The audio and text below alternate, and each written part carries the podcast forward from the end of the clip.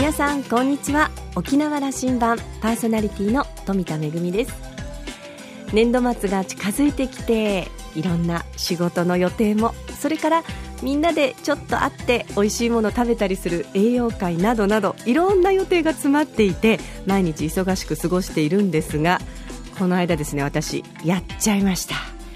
仕事の予定をですね丸1日間違えてしまいまして。あのでも良かったのは1日遅く間違えたのではなくて1日早く間違えてしまったのでなんとかなったんですけれどもこれ逆だったらと思うとちょっとゾッとしました。ちゃんと毎日手帳を確認して過ごしていきたいなと思っております。さあ沖縄羅針盤今日も5時までお届けいたします。どうぞお付き合いください。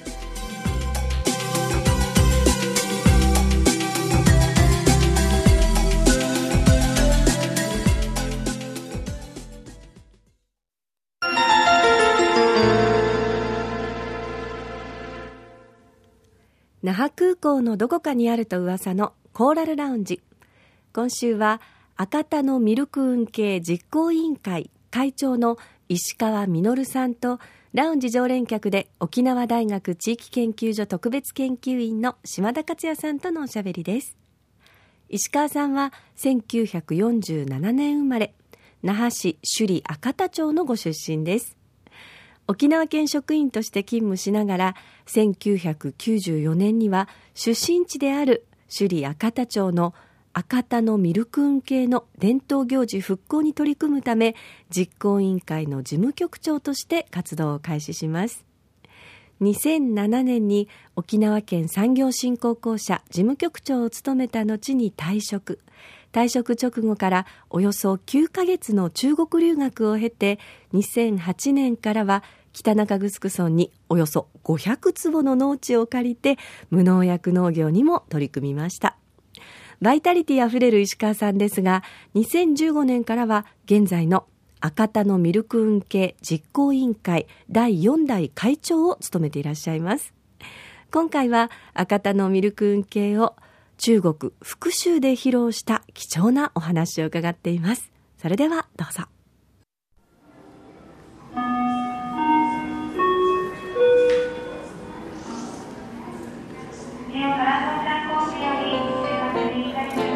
石川さん、今日はありがとうございます。ああ、こちらこそ。あの、復讐の旅の疲れは残っていませんか？え、もう2週間になりますんで、うんほとんど。はい。はい、あの、お疲れ様でした。600年の絆、僕も復讐には多分5回行ってるんですけどもね。あそうですか。あの、なんというかな、独特のムードであそこの旅をすると、あの、なんか、うちなんちゅうは来るものがありますよね。ありますね。確かに。あの、今度の旅の報告をぜひ聞かせてください。はい、えっと市長も、えー白間市長、那覇市長とそうですね。一緒に、ええ議会議長もですね、うん小野川議会議長も一緒でしたですね。こう、えっ、と、有効ご35周そうですね年とでしたね。。あの、那覇市と福州市のですね、えー島、えー友好都市締結の35周年記念行事ということで、うん今回、あの、交流団を結成しまして、えーその中に我々も入った形になっています。はい。今回も私がすもうすぐ興味持ったのは、あの、うん石川さんが行くということは、赤田ミルクはい。を向こうでこう披露すると。そうですね。はい。それが目的でした。あの、どんな思いで、どんな反応でしたか？そうですね、えー実はあの赤田のミルクは中国との関係が非常に深くてですね、まあ、今から大体300年ぐらい前ですね、1700年頃に、えー当時の新興船で渡ったあ琉球の人がですね向こうで、えーミルクの掛け軸を手に入れてですねそれが現在の赤田公民館があるところの、えー赤田寸分地というところがありまして、そこに奉納されていたのがですね、まあ、後々になってこのえー一一本の掛け軸からこれをこのその面とですね銅バラにしてそれでそれにミルク様があー入ってミルクになってそしてえー大きな尺状を持ってですね、大きなこの、えーこのあの扇ですね。これを持って、えーまあ、人々の無病息災とか、えー家庭のそのあ繁盛というんですか、そういったのをあの、えー授けながらあ道を練り歩くんですね。その様をぜひ中国の方に見てもらいたいと、中国から来た、元は元は元々は中国からものなんだと。一本の掛け軸がですね、沖縄に渡ったこういう感じで人々を幸せにさせてますよと。それをぜひ見てもらいたいということとやはり中国から来たの音楽、えーこれロジ楽なんですけども我々はこの、えーピーララと呼んでますけどねチャルメラみたいなもんですね。そういったもののあの音色をですねぜひ聞いてもらいたいなということで、まあ、練習を重ねて、えー今回、えー行って行ったわけです、はい。あのじゃあ行った時の話よりも先にこれ首里の赤田での話を聞かせてくださいね。ああそうですか。はいはい。そうですね。だから、はい、僕も、はい。あの赤田で暮らしておりましたのです。ぐ隣だったんではそうですね。照れくさいんですけどね、はいあのあと僕らが子供の時はこれ、はい。途絶えていたんですよね。えその頃はですね、多分あの、えー首里の文化祭というのがありましてですね、その文化祭でこれいつも11月3日なんですがその時だけですね。あのミルクだけをが入ってやっていたのはあの事実です。その当時は自治会でうんずっとやってはいたはい。ことになります、えーその時はですね、ロジ楽とその音楽なしでですね、えーあの要するにその頃はミルクのお堂もないわけです、でこれをあの倉庫にいつも入れていてその時期になったら持ってきて、えー代わり番号に誰かが入ってでこれをあの持ってですね尺状と扇を持って、えー練り歩くという形だったんですがこれはもうあの元々のミルク運慶と全然違うんですね。ですから我々たちそれを昔風に年寄りからいろんな話を聞いて実際昔やった通りに復興しようと復元しようということでですね、あー平成の6年ですかね。そのくらいからですか。スタートしミルク運慶だからお盆の運慶の頃は首里の赤田の海外ははい。ミルクが練り歩くわけですよね。そうですね実行委員会ということを組織して、これの,、あのまあ昔ながらのものを探求しようということの活動をなさってるわけども、そうですね、はい、これが実はそのきっかけになったのはですね、赤田ミルク運慶を復元しようと結果になったのはあの実は首里城のですね正殿が完成したのが一つのきっかけなんですよ、ちょうど平成4年ですかね首里城が完成したもんですから我々地域に住む者としてはあ100個ものはできたと。しかし魂入れるのはやっぱり地域の人たちだろうということですねまず我々が先陣切ってこの復興してみようじゃないかと。そうすると他のところも真似てあなんかやるんじゃないか。そうしたら観光団がたくさん来たら、もうあの非常に楽しみが増えますんでね、これまでのその石川さんたちの活動、はい。えー、とプロセスあったそうですね。やっぱ道具も足りなかったり、そうですね、はい、当当初はですねあのやはりこのあロジックで使う太鼓とかそれから、えーこのピーラルラというですね、うん。これはあのツオナと言いますけど、それからそういったものがなくてですね、まあ、あの旅行者の勧めとを頼って上海で買ってもらったり、あ私が直接台湾行って買ってきたりですね、いろんなことをしながらどんどん増やしていってですねそれで、まあ、あの進めてきたんですよ、ただ最初の頃はもうあなかなかうまくいかなかったんですけどもこれ実はこれを指導した方はですねハーレン本優さんという方であの首里の文化祭を指導している方ですね、あの古式行列。これをあの指導している方が我々の先生なんですでその方に教えてもらって、えーまあ、続けてきてですね、今は逆にうちの方がこのおロジ楽で使うこのピーラルラズをあー演奏する人が多くなってですね。我々が古式行列に人を派遣しているおとー。いう感じになってですね、えーうんこの10年充実してきたなという感があるんですけども。そうですね。もう23年になります。道具そして衣装、はい。本格化してますよね。そうですね、これ、実はですね、あの平成27年にですね、那覇市の方からあー一括交付金ということで、えー要するにそういった事業をですね、あのやりたいということでですね、あの紹介がありまして、その時、えー我々文化振興課にですね、30万円のあのうん。補助金を申請して、それで、えー当時、えー1本2万5千円するですね、そのチャルメラですね、ピーララをあの時に10本ぐらい買ったですかね。そしてそれを元にしてえこれで将来は中国行くぞという感じでですね、2年前はそういう感じだったですね、その翌年2か年目はですね今度はまた20万円のその、あの一括交付金の補助金があったもんですからそれを申請してあの汁帳という古式書ですね。それをあの不足しているものをあの整備しました、で今年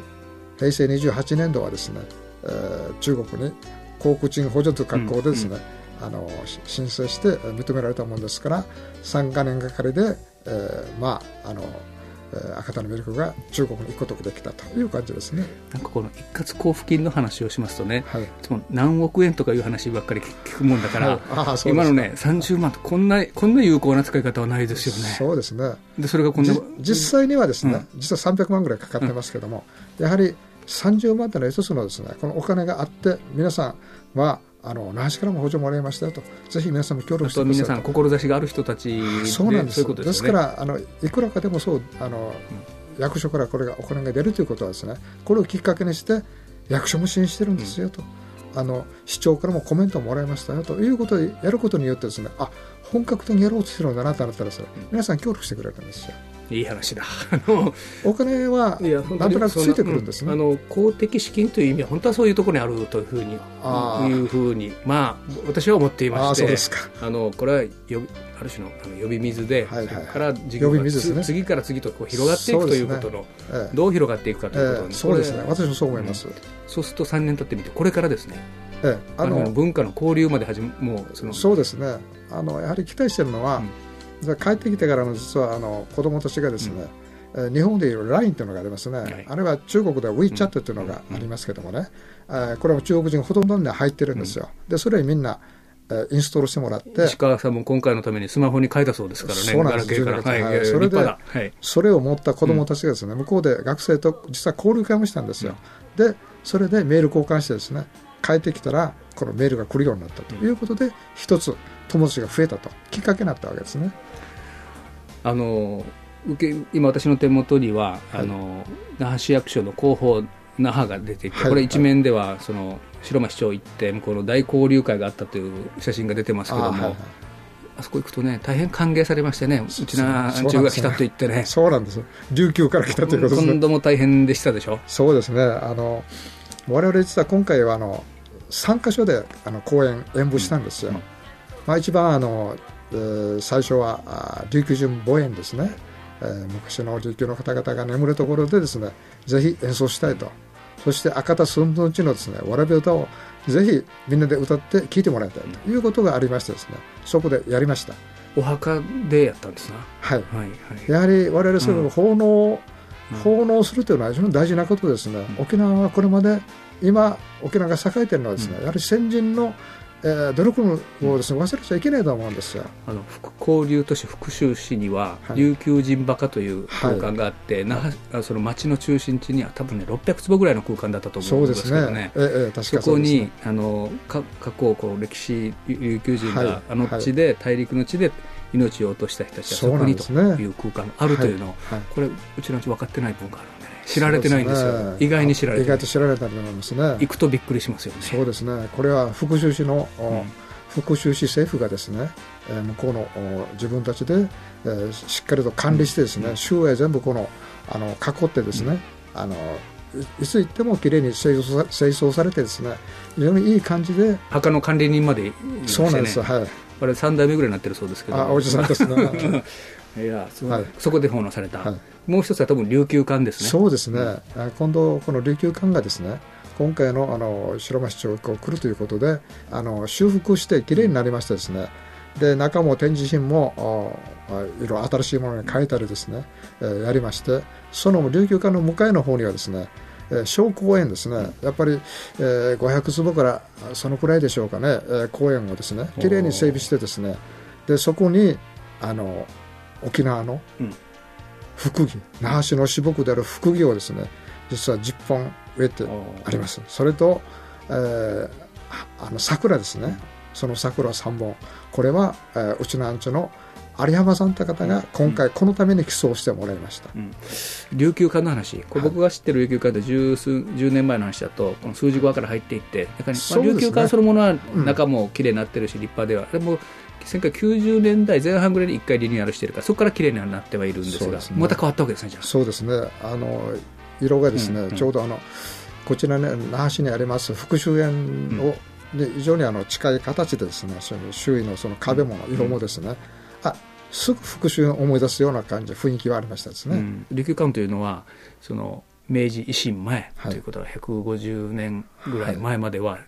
生きていて琉球としてのはい。大使館だったわけで、そうですね。琉球から行けばみんなそこを拠点にしてそうですね。こから、えー役人たちは北京まで行くしね。商売ビジネスマンたちはここで商売をしていくしというね。拠点だったわけですよね、今もあのその空気ありますよね。雰囲気がありますね。よね。はい、だからそこでですね、実は演じというのも一つ我々の希望だったんですよ。あの当初は琉球館でやる予定なかったんですけどもたまたま琉球館でこの式典のですね、しリニューアルのこの式典ここでやりたいという話が副州市側からありまして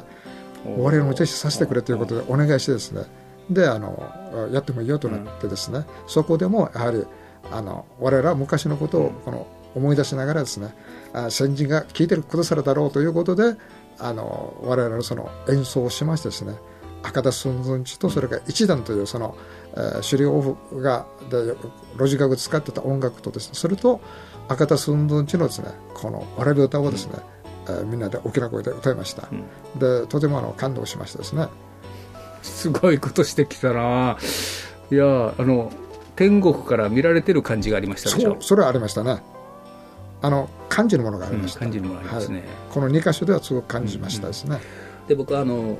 その1990年代から2000年その沖縄県として福州に、はい。えー事務所を出して、はい。この歴史的な交流を踏まえてあ21世紀に向けた新しい交流の形を作っていこうとはい。いう話のところに、はい。まあ、あのビジネスをどう作っていくかということで関わってた時期があってあー5回通はい。ったというのはそういうことだったんですけどもやっぱあの頃まではちょっと経済格差ありましてね90年代までは、そうですね。あのしかしながらあの発展はあのいよいよその沖縄も抜かれるんだということはまあ言ってはいたけどもなかなか想像しきれなかったんだけども、ね。本当にそうなっていますね。ね。その経済的な環境は今どうなっています、あの建物を見てもですね、あもう50階以上の建物がもうもうわんさとありましてですね、それからあの、まあ、道もあの非常によくこあの高速道路がですねあちこちにありまして。で最近1月になってですねあの地下鉄がですね地下鉄の2号線ですかね完成しましてですね1月6日だったですかね。ですからどんどんどんどん発展してきてますね。県省、まあ、復州というのは百十数十キロ行くと台湾でしてそうですね。台湾海峡を隔ててと、はいはいはい。ものすごいその発展可能性なんですよね。そうですね。ちょうど対岸になるわけですからね、向こうから中国側からすればですね、相当力を入れてるということを聞いております。どうも政治的な隔たりがこうあるんだけども、それが解消される状況が来た時にあの発展。でそことつながっている我が沖縄という姿をねはい。あの生々とはいかんけどもそれずっと継続的にそのあのつないでいかんといかんと思うんです。よあの沖縄との交流の絆の太さが太くしていくということをこれあのずっとこれ大事にしていかなきゃいけないそうなんなとですね。一人一人がやらないといかんと思いますね、民間交流大事なんですよ一番大事なのは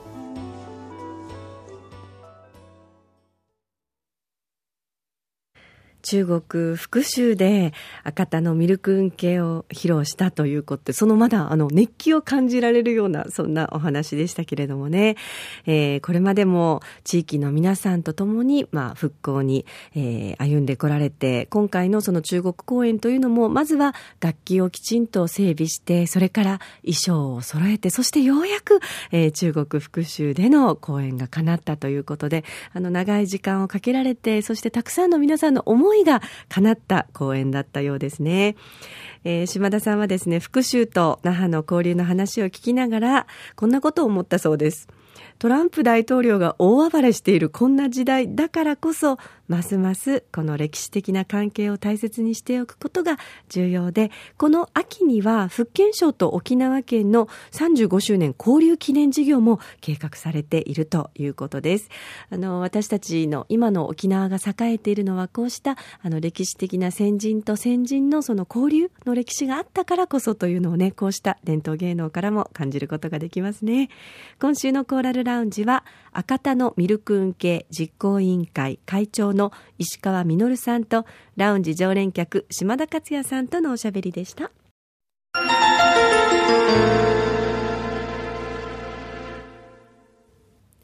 めぐみのあしゃぎだよりのコーナーです。今日は舞台公演のご案内ですよ。今度の金曜日3月3日、おひな祭りですけれども、その日にふさわしい公演となります。女性地方の会、シホラの皆さんによります舞台公演が行われています。この公演は、平成28年度の沖縄県伝統芸能公演、下流市芸能公演の一環として行われます。えー、女性地方の会、シホラの皆さんというのは、あの、舞台活動の場の開拓と、それから、えー、琉球古典芸能の継承に積極的に関わっていきたいという趣旨から、流会派を超えて実演家を志す女性が集まって結成されました。琉球古典音楽に使用される流歌の中に、司法らしさという女性を形容する言葉があります。上品で落ち着いた美しさとか、あの、奥深さがあって心が引きつけられるというこの言葉の意味のように魅力的な自由亭、地方を目指したいという思いを込めて会の名前を女性地方の会、シホラとしています。えー、第1部、第2部の公演がありまして、今回は第1部が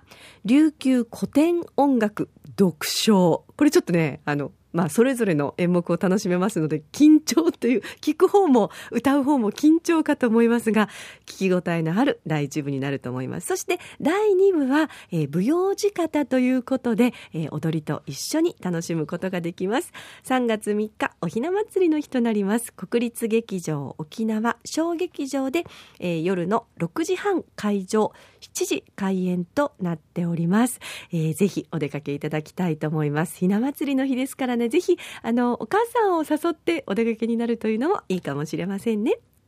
めぐみのあしゃぎだよりのコーナーでした。